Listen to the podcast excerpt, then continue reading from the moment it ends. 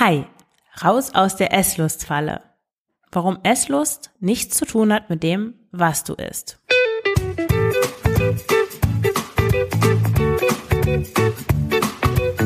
Schlanke Gedanken. Abnehmen mit Kopf und Herz. Ich bin Marion Schwenne und zeige dir, wie du mit dem richtigen Mindset und guten Essgewohnheiten dein Wohlfühlgewicht erreichst. Ganz ohne Diätstress und Zusammenreißen. Herzlich willkommen zu dieser neuen Folge des Schlanke Gedanken Podcasts. Heute mit einer Buchrezension, mehr oder weniger. Und zwar geht es um das Buch Raus aus der Esslustfalle von Silke Rosenbusch. Der Untertitel lautet Den Teufelskreis aus Kontrollverlust und ungesunder Ernährung durchbrechen. Schlank werden mit der 21-Tage-Challenge. Ich verlinke das Buch in den Show Notes.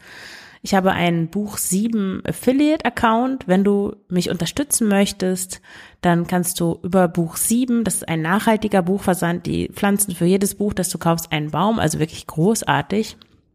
Kannst du Bücher bestellen, indem du das über meinen Affiliate-Link machst und für dich kostet das nichts extra und ich bekomme eine kleine Provision, also kannst du mich unterstützen, ohne etwas extra bezahlen zu müssen. Und dieses Buch habe ich von Silke zur Verfügung gestellt bekommen.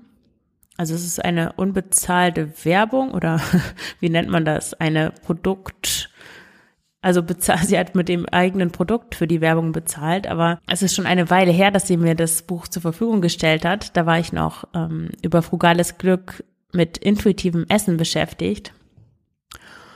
Und mir hat das Buch damals schon nicht so gut gefallen und es gefällt mir auch immer noch nicht so gut. Und warum, das erfährst du in dieser Rezension. Es geht aber jetzt nicht um das Buch an sich, also auch, aber warum ich eine Folge darüber mache, ist eigentlich, um zu illustrieren, dass es nicht darauf ankommt, was du isst oder wie, viel du isst oder ja, welche Makronährstoffe in deinem Essen sind, sondern ja, wenn du frei sein willst von Kontrollverlust oder Esslust, wie es ja in dem Buchtitel heißt, dann ja, dann hat das nichts damit zu tun, welche Lebensmittel du zu dir nimmst, sondern vielmehr mit anderen Dingen. Und das möchte ich in dieser Folge erläutern. Worum geht es in dem Buch? Die These ist, dass Essen bestimmte Nahrungsmittel süchtig machen. Und einige Lebensmittel machen süchtiger als andere.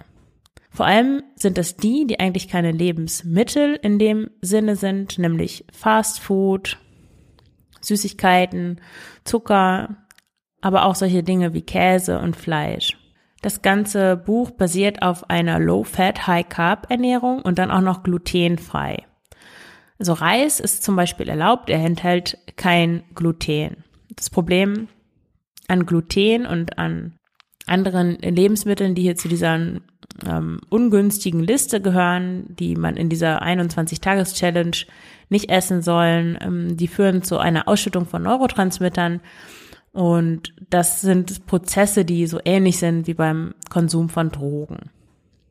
Und aufgrund dieser biochemischen Zusammenhänge können wir überhaupt erst Essen als Instrument benutzen, um unangenehme Gefühle nicht zu spüren oder um Stress, Langeweile, Müdigkeit und Unzufriedenheit zu kompensieren mit Essen. Also die These ist, dass eigentlich erst dieses ungesunde, nenne ich es mal, ungesunde Lebensmittel emotionales Essen erst möglich machen, weil ja, es hat niemand Essanfälle, Fressattacken oder Heißhunger auf Gurken. Wenn wir jetzt und so weiter die Überlegung, das süchtig machende Essen weglassen, dann fehlt uns ja die Droge, und wir lernen mit unseren Gefühlen anders umzugehen. Also wir haben keine Basis mehr, um dieses emotionale Essen stattfinden zu lassen. Und wir können die Leere nicht mehr mit Essen füllen. Die Behandlung sieht dann so aus, das ist eigentlich wie in der Drogenklinik. Erst kommt der physische Entzug und dann die psychische Arbeit. Die Droge muss erst aus dem Körper raus, damit die Grundlage da ist, um andere Lösungen suchen zu können. Also um anders mit diesem, mit dem Verlangen was eigentlich hinter der Drogensucht steht, umzugehen. Und nach vier Tagen ohne diese Lebensmittel, die süchtig machen, ist dann der Entzug vorbei und die Geschmacksknospen gewöhnen sich an die neue Nahrung. Das Ergebnis sind mehr Energie, ein besseres Körpergefühl, weniger Hunger und keine Müdigkeit nach dem Essen.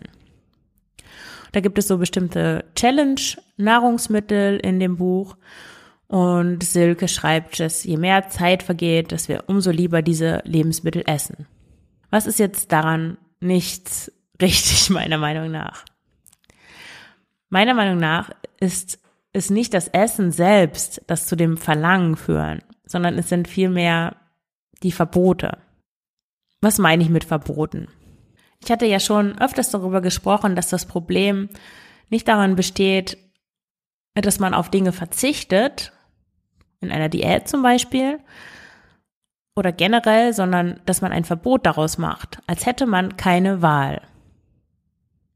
Also man möchte zum Beispiel schlanker sein, sich wohler fühlen, schneller laufen können und deswegen ein paar Kilo abnehmen und dann verzichtet man auf Süßigkeiten. Hm, eigentlich jetzt nichts Schlechtes dran. Wenn man sich aber sagt, ich darf keine Süßigkeiten mehr essen, ich muss auf Schokolade verzichten, dann kommt so etwas Zwanghaftes da rein und dann sieht man es als Verbot. Und was machen wir mit Verboten? Wir rebellieren in der Regel dagegen. Vielleicht nicht am Anfang, aber irgendwann.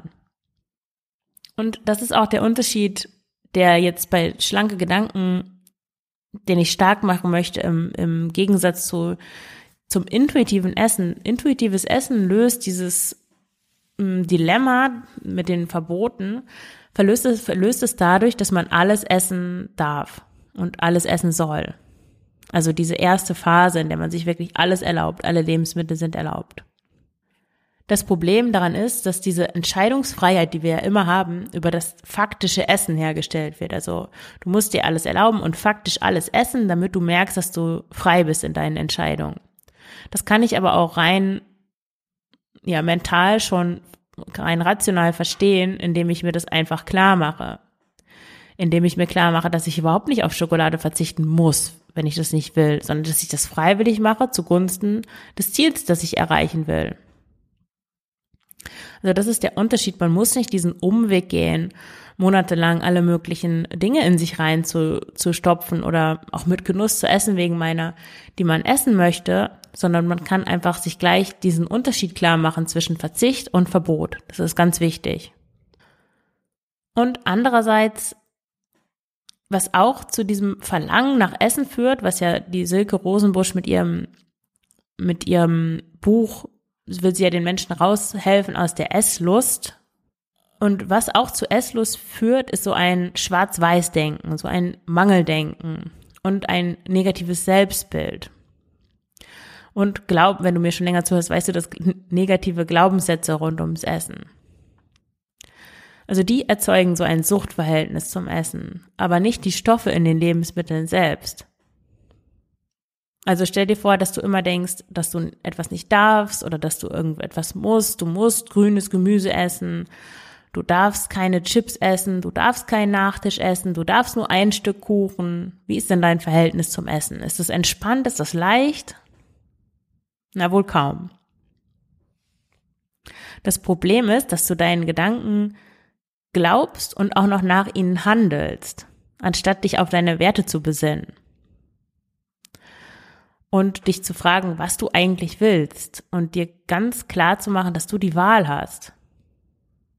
Zum Beispiel, um auf das grüne Gemüse zurückzukommen, anstatt zu denken, ich muss in jeder Mahlzeit grünes Gemüse essen. Das hört sich schon irgendwie doof an, da hat noch niemand mehr Lust auf Rosen- und Grünkohl, ne? Stattdessen könntest du einfach dir sagen, ich möchte mich gesünder ernähren, ich möchte fitter sein, ich möchte fünf Kilo abnehmen, um schneller joggen zu können. Und deswegen ersetze ich einen Teil meiner Hauptmahlzeiten, ersetze ich einen Teil der Kohlenhydrate durch grünes Gemüse. Aber ich muss das nicht immer machen, ich muss sowieso überhaupt nichts.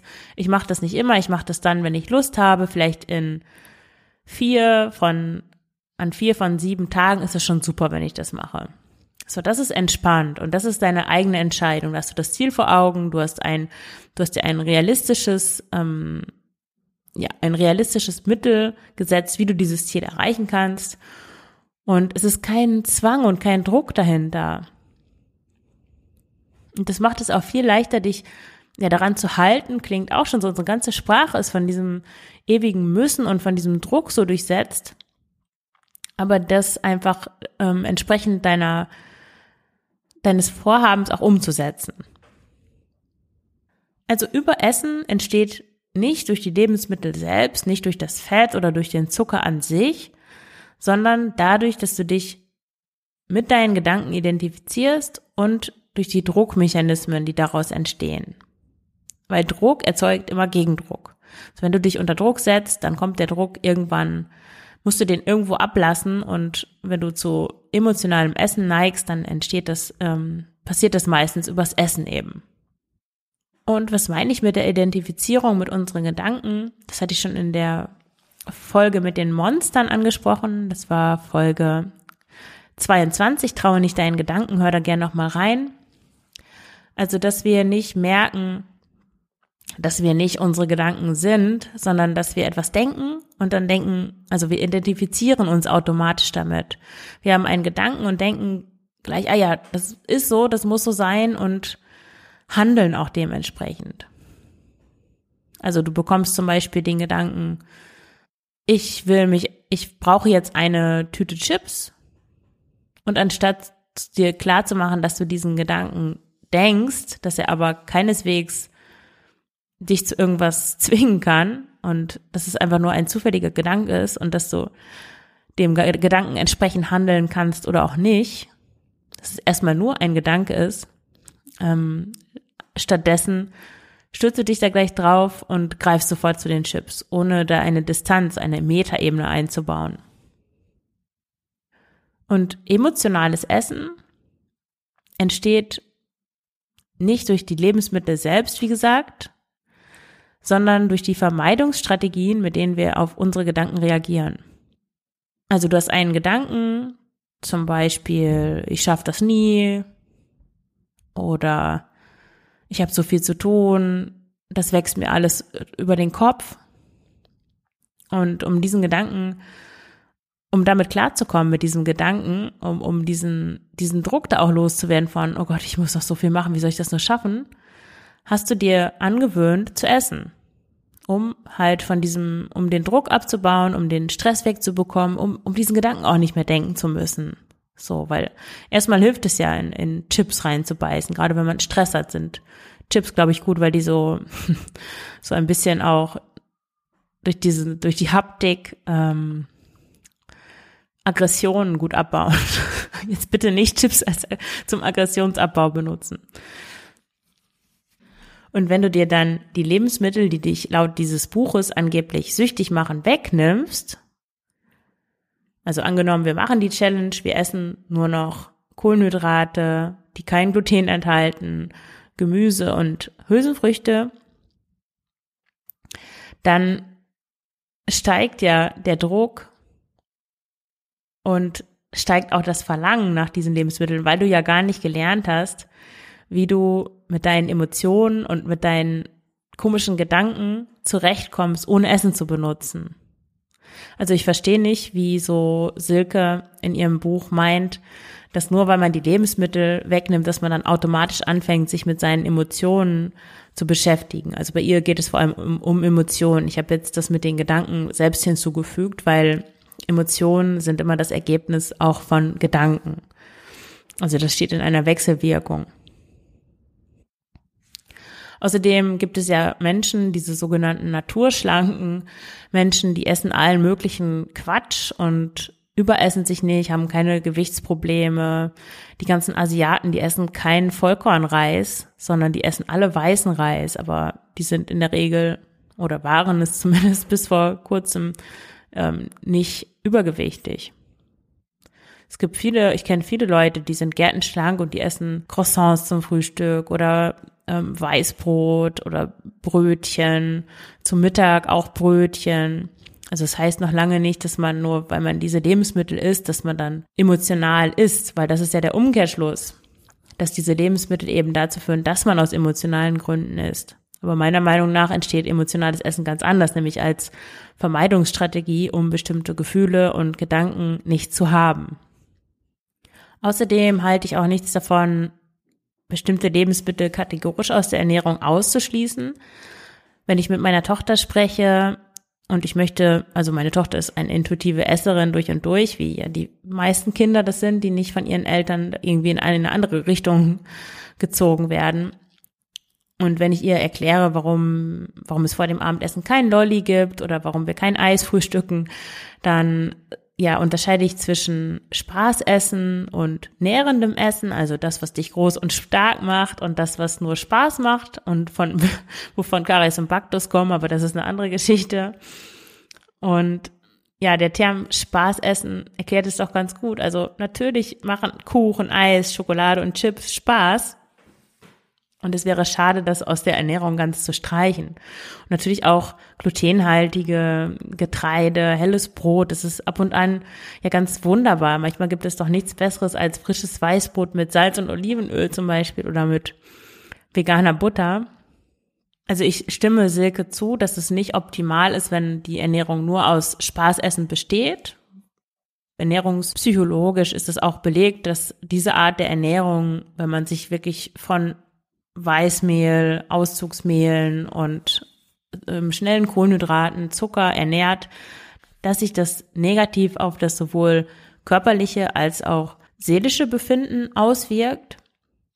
Aber ich sehe kein Problem darin, alle Lebensmittel in die Ernährung einzubauen, wenn die Ernährung ausgewichen, äh, ausgewichen, ausgeglichen und abwechslungsreich ist und wenn Gemüse auch eine wichtige Rolle in der Ernährung spielt.